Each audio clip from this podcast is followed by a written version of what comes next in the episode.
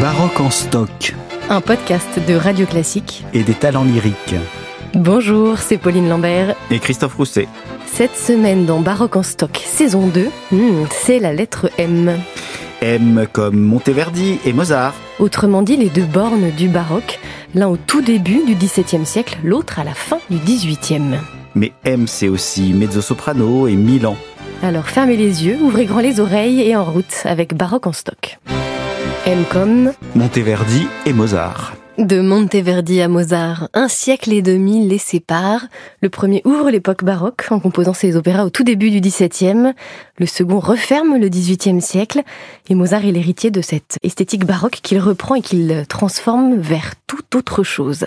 En effet, la naissance de l'opéra, c'est à peu près 1600. Ça se passe à Florence, on en a déjà parlé, et Monteverdi arrive dans cette Italie en ébullition. Il est à Mantoue à l'époque, et il voit ce qui se passe à Florence et le récupère pour une fête princière avec l'Orfeo de 1607 dans une toute petite euh, salle du palais de Mantoue, mais quand même avec un orchestre relativement important. Euh, tout ça est indiqué dans la première édition de cet opéra. Une pléiade de solistes, des chœurs, des danses, donc quelque chose d'assez ambitieux qui, euh, effectivement, comme Florence a voulu le reproduire, s'inspire de la tragédie grecque telle que les artistes du début du XVIIe siècle veulent imaginer que c'était représenté dans les théâtres à l'antique. Alors Monteverdi récupère ça et effectivement euh, dans l'Orfeo, on est dans une fable ça s'appelle Favola in Musica. C'est un thème antique. Mais Monteverdi va écrire aussi d'autres opéras, dont l'Ariane, qui est malheureusement perdue. Et puis, quand il est à Venise, qu'il devient le maître de chapelle de Saint-Marc, il a aussi la charge d'écrire des opéras et ce sont des opéras qui sont ceux qui nous sont restés comme Le Retour d'Ulysse et surtout Le Couronnement de Popée qui tout à coup est un pavé dans la mare dans la mesure où on est dans un argument qui n'est pas mythique ni mythologique mais un argument historique qui met en scène des thèmes euh, modernes qui met en scène des personnages de chair et de sang qui sont parfois des criminels. On parle de sexe, de pouvoir et d'argent dans, dans cet opéra. Donc il y a quelque chose d'extrêmement moderne. C'est pour ça que c'est probablement l'opéra de Monteverdi qui est le plus représenté sur les scènes euh, aujourd'hui et qui permet euh, tous les réhabillages possibles. Et donc Monteverdi, même si ça n'est pas lui qui a écrit les tout premiers opéras, c'est plutôt autour de 1600, c'est vraiment lui qui marque la naissance du genre et avec l'Orfeo dans une cour princière et qui ensuite suit l'évolution de l'opéra qui devient un spectacle représenté dans des théâtres privés à Venise, avec effectivement le retour d'Ulysse, le couronnement de Popée, une représentation ouverte à tous ceux qui peuvent payer un billet d'opéra et qui peuvent donc assister à ce spectacle. Alors M comme Monteverdi, mais aussi M comme Madrigo. Et ces huit livres de Madrigo marquent aussi bien euh, l'évolution de ce genre et la transformation qui se passe au tout, tout début de l'époque baroque. C'est d'ailleurs assez fascinant de voir l'évolution de ce style. Les premiers Madrigaux de Monteverdi sont écrits à la manière ancienne, avec euh, des polyphonies très riches et très complexes.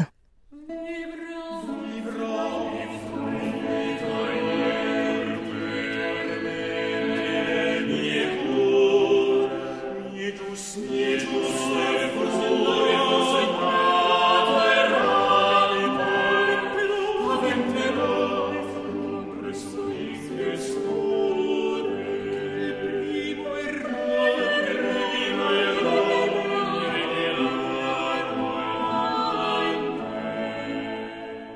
Et puis après cette première manière, cette prima pratica, comme on dit en italien, il y a ensuite cette nouvelle manière que l'on entend à partir du cinquième livre de Madrigo et que l'on retrouve ensuite dans ses opéras. C'est une seconde façon, une seconda pratica, et pour l'illustrer, un madrigal en particulier ressort de ses derniers livres, c'est le combat de Tancrède et Chlorinde. Un madrigal très puissant, très dramatique et théâtral, entre donc Tancrède, ce jeune chevalier chrétien, et Chlorinde, cette musulmane euh, déguisée en homme. Ces deux jeunes gens s'aiment profondément, mais ils se combattent sans le savoir. Et donc Chlorinde va mourir sous les armes de son amoureux. Et on entend dans ce madrigal euh, le fracas des armes, la tension de l'amour. La musique elle-même est un combat. On entend littéralement ce combat, le bruit des sabots du cheval, avec ce principe d'imitation et de description en musique qui est si important dans toute l'époque baroque. Et qu'on appelle madrigalisme.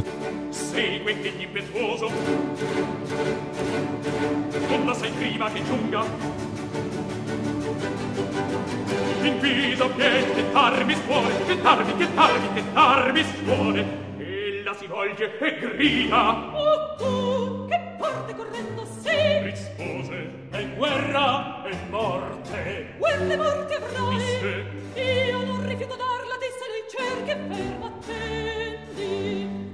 Le combat de Tancred et Clorinde est inclus dans un livre de madrigaux et considéré comme un madrigal, bien que ça soit plutôt une œuvre scénique. En fait, c'est une œuvre théâtrale avant tout, avec effectivement un narrateur et puis euh, les protagonistes qui parlent à peine, je veux dire, ils ont euh, des petites phrases comme ça qu'ils se lancent l'un à l'autre euh, plutôt en forme de défi. effectivement, cette tension incroyable du combat qui se lance, puis qui s'arrête et puis qui reprend, et cette conversion de la sarrasine vers la chrétienté à la fin de l'œuvre est absolument bouleversante.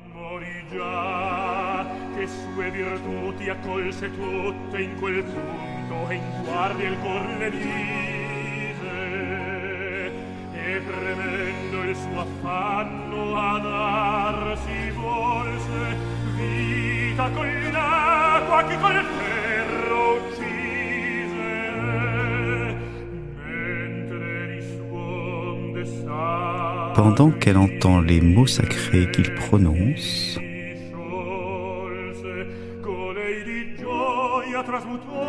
elle se transfigure de joie et sourit. Et sur le point de mourir heureuse et vive, elle semble dire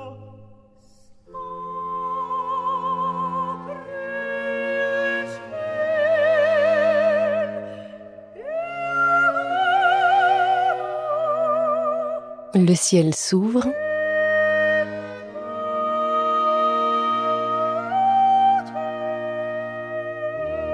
Je m'en vais en paix.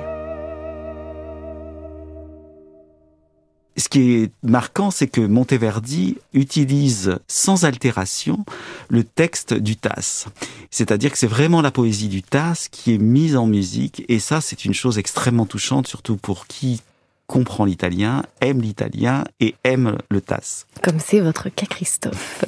Cela dit, autant Monteverdi est à la naissance de l'opéra, autant Monteverdi est à la mort du madrigal, parce qu'on n'écrira pratiquement plus de madrigaux après Monteverdi.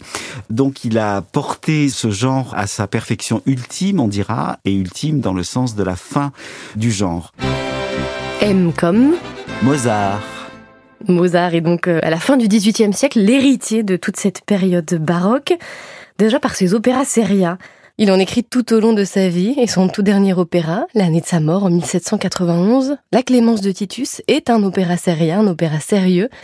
Alors c'est vrai que c'est une œuvre de commande, ça n'est pas Mozart qui a décidé de l'écrire, c'est le roi Léopold II qui le lui demande, mais tout de même, Mozart reprend cette forme typiquement baroque, il reprend le principe des arias da capo dont on a déjà parlé dans la lettre A, il reprend un livret de métastase aussi, vieux de plus de 70 ans, qui a déjà été mis en musique euh, par des dizaines de compositeurs. Et pourtant, on entend tout l'art de Mozart avec ses très beaux airs, accompagnés par des instruments solistes, la clarinette, le corps de basset aussi, un instrument un peu plus rare. Et tout Mozart est là. Il reprend une forme déjà vieille d'une centaine d'années qu'il transfigure à sa manière avec son style inimitable.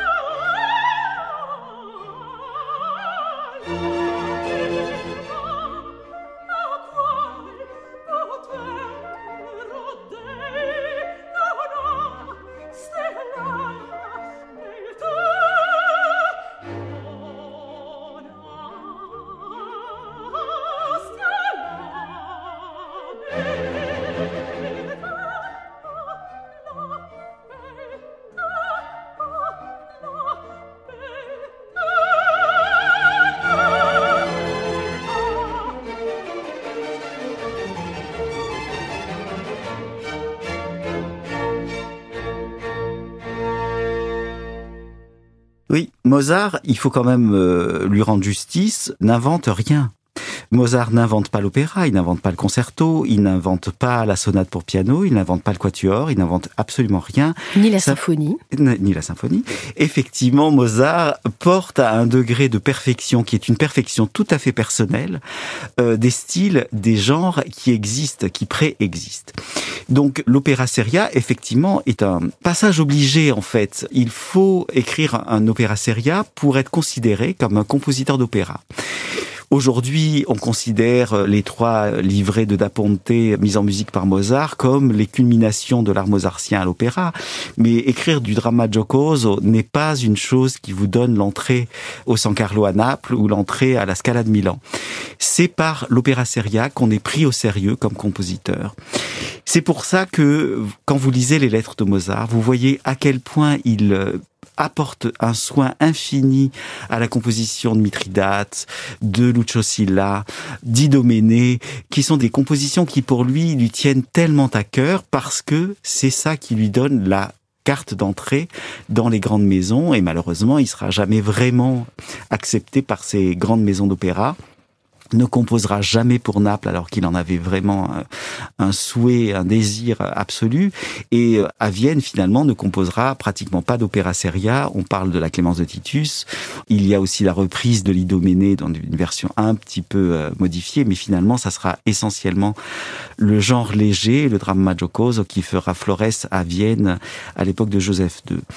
Donc euh, oui, Mozart réutilise une forme baroque et en ça s'inscrit dans une tradition qui le précède et le porte là aussi à un degré de perfection, mais aussi une impasse, c'est-à-dire qu'on peut plus faire des opéras comme Mithridate après Mozart parce qu'il y a trop de vocalises, les airs durent trop longtemps, il faut réformer tout ça et finalement ce qu'on entend dans la Clémence de Titus, c'est un opéra qui est complètement réformé où il n'y a plus toutes ces roucoulades qu'il y a dans les tout premiers opéras de Mozart euh, dans les séries. Donc il y a un passage qui est extrêmement important et on se demande ce que Mozart aurait pu euh, composer. Enfin, c'est toujours une, un jeu un peu vain, mais qu'est-ce qu'il aurait pu écrire après la Clément de, de Titus? Qu'est-ce qu'il aurait pu amener dans ce genre sérieux pour réformer davantage, pour aller encore plus loin dans un style nouveau qui ouvrirait vers le 19e siècle? Bon, la question est ouverte. Et toujours dans cette idée que Mozart s'inscrit dans une tradition baroque, il reprend aussi des formes euh, typiquement baroques. Je pense à la fugue qu'on retrouve euh, dans différentes œuvres, dans son requiem bien sûr, dans sa flûte enchantée aussi. La fugue, c'est vraiment un autre genre sérieux par excellence qu'il associe euh, à la magie, au mage Zarastro, à la sagesse. Il sait utiliser les différentes formes musicales pour caractériser un style, une atmosphère ou un personnage.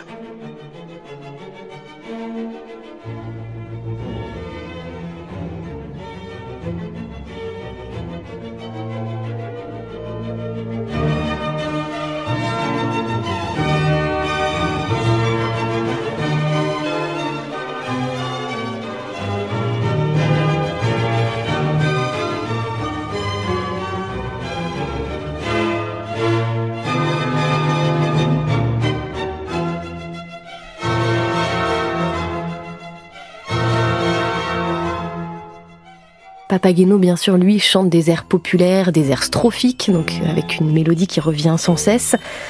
Et chaque personnage est comme ça très caractérisé avec son style, son esthétique dans la flûte enchantée, ce qui fait que c'est un opéra absolument génial où on entend à peu près tous les styles musicaux dans une seule œuvre. Oui, c'est important de parler de la flûte enchantée aussi parce que c'est peut-être la chose la plus nouvelle que Mozart adopte, c'est le Singspiel, c'est-à-dire cet opéra national. On laisse l'italien de côté et on s'exprime dans la langue du peuple. Le Singspiel aura effectivement un grand grand succès à Vienne, donc il y aura d'abord effectivement l'enlèvement au mais il y aura surtout la flûte enchantée, qui est une chose très très emblématique. Et effectivement, la fugue, c'est important d'en parler parce que Mozart découvre Bach à un certain moment de sa vie. Il est ébloui, évidemment. Il transcrit un certain nombre de fugues de Bach pour un trio à cordes et il pénètre cette matière et, et du coup, il va l'adopter pour euh, des petits fugati dans ses mouvements de symphonie, comme vous le dites dans sa musique d'église. Et effectivement dans la flûte enchantée où c'est probablement le côté plus ésotérique qui l'intéresse. Hein. C'est le côté de, la numérologie qu'on trouve chez Bach qui tout à coup pénètre dans le monde de Zarastro.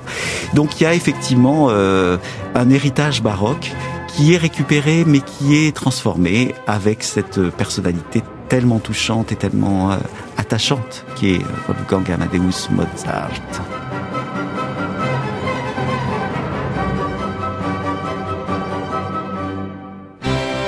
M comme mezzo-soprano. Et c'est une tessiture que vous aimez beaucoup, je crois, Christophe. En tout cas, vous avez donné beaucoup de concerts ou enregistré des disques avec des mezzo-sopranos. Je pense à la mezzo-suédoise Anna Lundberg, avec qui vous avez fait des tournées triomphales autour de Farinelli. Vous avez enregistré ce disque aussi avec elle, et puis vous avez lancé la carrière de nombreuses jeunes chanteuses à qui vous avez fait confiance très tôt. Eve Maud Hubo, Ambroisine Bré, tout récemment Marina Viotti aussi, avec qui vous avez enregistré une magnifique artiste du 19e siècle, chanteuse, muse de beaucoup d'interprètes, euh, Pauline Viardot. La voix de mezzo, elle vous plaît beaucoup, je crois. Elle me plaît, mais c'est surtout qu'elle plaît beaucoup à l'époque, aux époques que je défends. Effectivement, la, la, voix de mezzo est une voix chaude. Alors, qu'est-ce que c'est qu'une mezzo? C'est pas vraiment une soprano. C'est souvent une soprano qui est un petit peu paresseuse pour monter dans l'aigu et qui, mais qui euh, peut monter dans l'aigu. cherche éventuellement, mais pas toujours, et qui euh, cherche en tout cas des sonorités dans les graves. Voilà, c'est la tessiture grave qui intéresse la mezzo. Alors, la France a une caractéristique, c'est que la France n'aime pas trop en tout cas à l'époque baroque, les cuits-cuits dans l'aigu. Et euh, effectivement, on avait du mal, quand on a voulu faire représenter justement la, flûte enchantée de Mozart, on ne trouvait pas de, de coloratour à Paris. C'est pas une tessiture qu'on favorisait au 18e, on préférait la mezzo du gazon, qui était une spécialité française. Et pourquoi, Pauline? Parce que c'était le nom d'une chanteuse Absolument. du gazon. Une soprano très centrale, avec un médium très riche, et qui était éventuellement la déclamatrice rêvée, c'est-à-dire que plus on est dans l'aigu, moins on comprend le texte plus on est dans le médium, plus le texte semble naturellement euh, délivré. Donc, euh, donc c'est ainsi que les Français, qui sont plus sur un opéra déclamatoire qu'un opéra chanté et stratosphérique, ont préféré une voix de mezzo.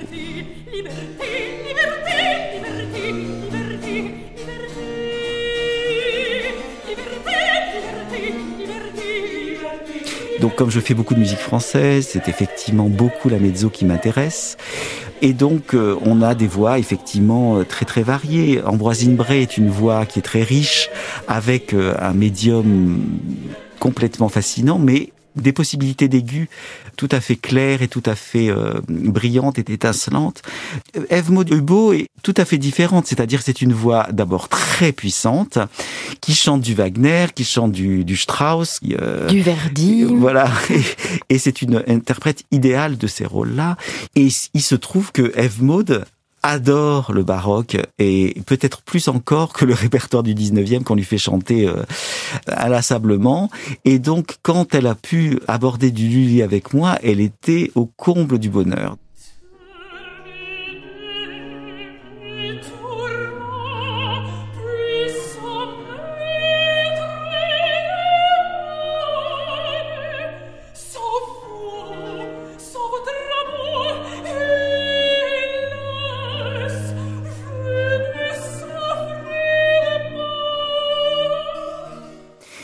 Et puis Marina Viotti, alors c'est une découverte un peu plus récente, je l'ai rencontrée sur un Rossini, elle aussi intéressée par euh, le baroque, euh, me demandant euh, tu crois que je pourrais faire ça, on me demande du Handel, mais la musique française tu crois que, etc. Donc on, s'est mis au clavecin et on a travaillé ensemble et, et on s'est aperçu en fait que c'était parfaitement idéal.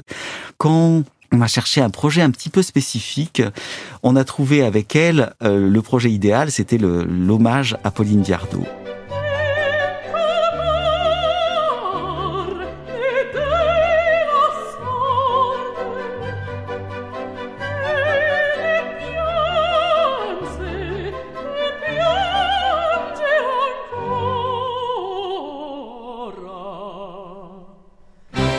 M comme Milano.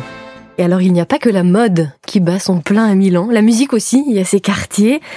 Beaucoup de lieux de formation comme le conservatoire Giuseppe Verdi où sont passés Puccini, Claudio Abbado, Maurizio Pollini. Des lieux de représentation aussi, le festival Mito ou bien sûr le mythique théâtre de la Scala. C'est là, Christophe, au théâtre de la Scala que vous avez fait vos débuts à l'automne 2021. Et je crois bien que vous étiez le tout premier ensemble baroque à vous produire, c'est ça, dans cette salle absolument mythique. Alors, remettons les choses à leur place. Euh, J'avais déjà euh, dirigé à la, Scala de Milan une euh, Scala di Seta, donc l'échelle de soie de Rossini, dans un programme d'académie de la Scala. Donc, effectivement, c'est très très impressionnant de se retrouver au pupitre de chef dans un temple comme ça du bel canto surtout quand on doit faire du Rossini, je peux vous le dire. Et après, effectivement, on s'est retrouvé avec les talents lyriques en 2021 pour une Callisto de Cavalli, dans une mise en scène magnifique de David McVicker, à l'invitation de Dominique Meyer, qui nous suit depuis de longues années, entre le, le Théâtre des Champs-Élysées, le Staatsoper à Vienne, et maintenant la Scala de Milan. Mais le baroque avait déjà poussé de la porte de la Scala, en particulier avec une trilogie Monteverdi. On a fait aussi des Handel sur instruments anciens euh, à la Scala. Disons que c'est une discipline qui euh, n'attire pas le même public, c'est très très très clair. Je veux dire, on, a pu euh, siffler une Netrebko récemment à la Scala de Milan. C'était évidemment pas ce public-là qui est venu nous voir pour la Callisto. La meilleure preuve, c'est qu'on n'a pas été sifflé et au contraire, vous avez fait ça le comble et le public est venu en nombre. Vous oui, et euh, effectivement, la critique était étonnamment unanime sur ce spectacle-là. Donc c'était un grand bonheur que de pouvoir faire entendre euh, une voix euh, déclamée de l'italien sur une mélodie très très simple de Cavalli, avec accompagnée d'une harpe, d'un théorbe, d'un clavecin. Tout ça, c'était d'un raffinement absolu. Mais bon, évidemment, il y avait quand même une Véronique Jans, il y avait quand même des voix d'un certain calibre qui permettaient aussi de passer la rampe, parce que c'est quand même grand la Scala.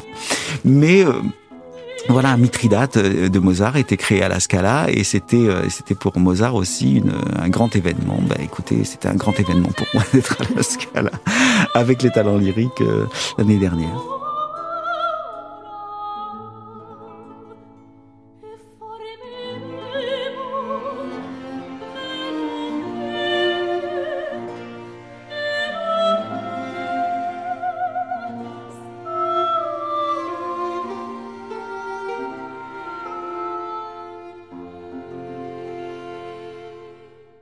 Et voilà, de Mozart à Milan, la boucle est bouclée, cet épisode est terminé. La semaine prochaine, la lettre N, Christophe. Alors la lettre N va pouvoir nous faire aller vers Naples cette fois après Milan. Exactement, et puis vers le numérique. Et puis parler de nuances, c'est toujours bienvenu en musique. Bien sûr, et de naturel. Le corps, la trompette, ces instruments qu'on jouait très différemment à l'époque baroque. À la semaine prochaine À la semaine prochaine C'était Baroque en stock, un podcast de Radio Classique et des talents lyriques. Retrouvez toutes les références musicales sur radioclassique.fr.